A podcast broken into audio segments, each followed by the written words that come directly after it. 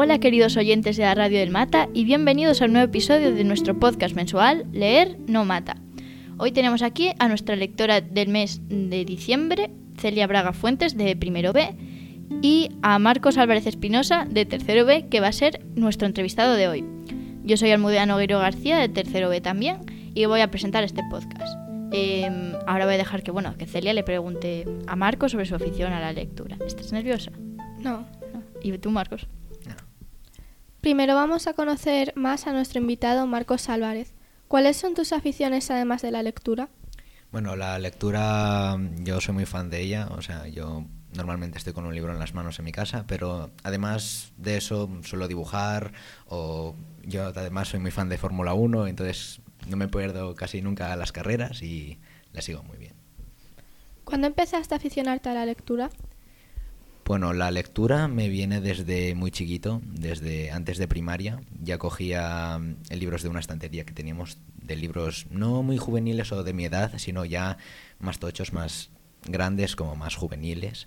Y los solía leer, me cogía un fin de y me ponía a leerlo, porque ya que no tenía mucha tarea, pues aprovechaba y leía los libros que había ahí. Normalmente los traía mi madre, entonces. Pero en realidad, ¿cómo conseguías los libros? Pues eso de que mis... Tengo una prima que siempre para Reyes pues me, regalaba un, un, libro, ya que sabía que yo era muy fan de la lectura y todo eso. Y siempre pues cada año tenía uno nuevo y además pues tenía los cómics que me regalaba mi abuela o así, pero siempre tenía un libro nuevo para leer. ¿En qué forma te gusta leer? Para cuando es del colegio, normalmente que tengo en digital o que no entonces tengo mucha opción de tenerlo en un formato físico, pues lo tengo que leer en digital, pero normalmente siempre me encanta en físico, pues con las páginas y tener más. ¿Tienes alguna manía especial a la hora de leer? Tipo marcar las páginas, poner posits, escribir en el libro. Solía tenerlos. Para un libro que estaba leyendo de a través de mis pequeños ojos, solía con lápiz subrayar las frases que más me encantaban sobre la historia pero luego de unos años que volví a coger el libro eh, y vi todo eso, no sé, me entró un... ¿No te gustó? No me gustó. Y entonces pues dejé esas manías. Es que a lo mejor si lo marcaste pequeño, hasta ahora pues ha pasado mm. mucho tiempo. ¿Y leer? ¿Te gusta leer en sitios que haya ruido, con música, solo? Mm. En ruido no puedo, no puedo. O sea, me distraigo con mucha facilidad porque eh, hay veces que leo en clase, o sea, cuando, no, cuando hay una guardia o así, pero me distraigo, pues yo qué sé, están hablando ahí unos amigos así, me distraigo y me voy a la conversación con ellos, pero normalmente tengo que estar en mi habitación, encerrado en la cama o en un sofá. ¿Y música no pones? Música no. No. ¿Y qué te iba a decir yo? ¿Usas marcapáginas o intentas acordarte de la página? Porque yo...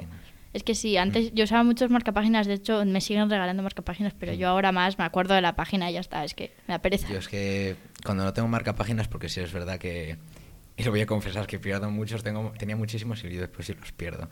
Pero cuando intento acordarme de la página, siempre pues digo, ostras, ¿dónde me quedé? Y empiezo ya a buscar Se página peta. por página. Sí. Ahora en la actualidad, ¿cómo consigues los libros? Ahora en la actualidad, ya que pues, ya casi me terminé todos los de mi casa, pues voy a la biblioteca o ahora intento ir a la biblioteca del cole o que me prestan mis amigos. Y entonces pues aprovecho las recomendaciones que me dan. ¿Estarías dispuesto a dar o donar tus libros?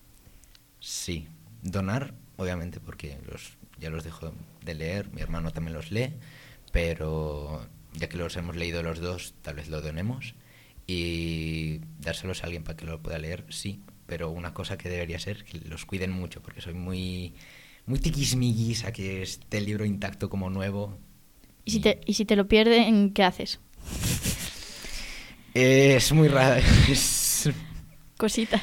Cositas, pero tampoco me importaría mucho, pero sin que me intentaran reponérmelo, pero... ¿Qué prefieres hacer primero, ver la película o leer el libro? El libro, por supuesto el libro, porque el, cuando le veo primero la, la película, después suelo comparar mucho el libro de, ah, en esta la película salió esto y en el libro salía originalmente lo aquello y me distraigo con eso y lo que me encanta es no saber nada, leer el libro y después ya ver en la película de las ideas que, que tenía yo originalmente en el libro, después que como lo representaron en la pantalla grande. ¿Cuál es el libro que recomendarías a todos nuestros oyentes? Bueno, he leído muchos, muchos me han encantado, muchos son especialmente para jóvenes de aquí del Insti que les gustaría mucho, pero yo voy a recomendar uno que, que leí y que he visto la película, es toda una trilogía, pero el primero es El Corredor del Laberinto. Bueno, ¿y de qué trata? Bueno, este libro trata sobre nuestro protagonista Thomas, el cual se encuentra en una jaula ascensor sin conocimiento alguno de su identidad y lo que le ha pasado y por qué se encuentra en ese lugar.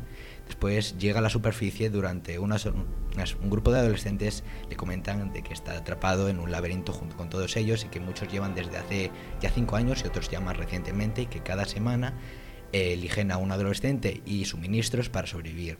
Esto le comentan que cada uno tiene un rol y que hay unos que son los corredores, los cuales salen al laberinto para poder eh, coger datos para poder tener un mapa del laberinto. Eh, les comenta también que hay unas máquinas de una mezcla entre biomaterial y tecnología, los cuales si os pinchan os infectan con un virus que os vuelve medio loco. Este que Thomas viendo lo que pasa y que quiere que, que ve que todo está yendo mal cuando él llega, eh, dispone a ser corredor y descubre que en esas máquinas hay una jeringuilla que si se les infecta, eh, se les, inyecta a los infectados, estos vuelven a tener las memorias de qué ha pasado y cómo están ahí y quién les ha hecho eso y además de que todos los que se les, se les inyecta la sustancia de la jeringuilla, todos dicen que Thomas ha sido el culpable. Después la historia sigue con una chica, la última que llega, que solo conoce a Thomas y que, bueno, junto con todo su grupo de amigos de Thomas, logran escapar junto con todos y, bueno, yo no voy a hacer más spoilers, pero leerlo para ver cómo termina.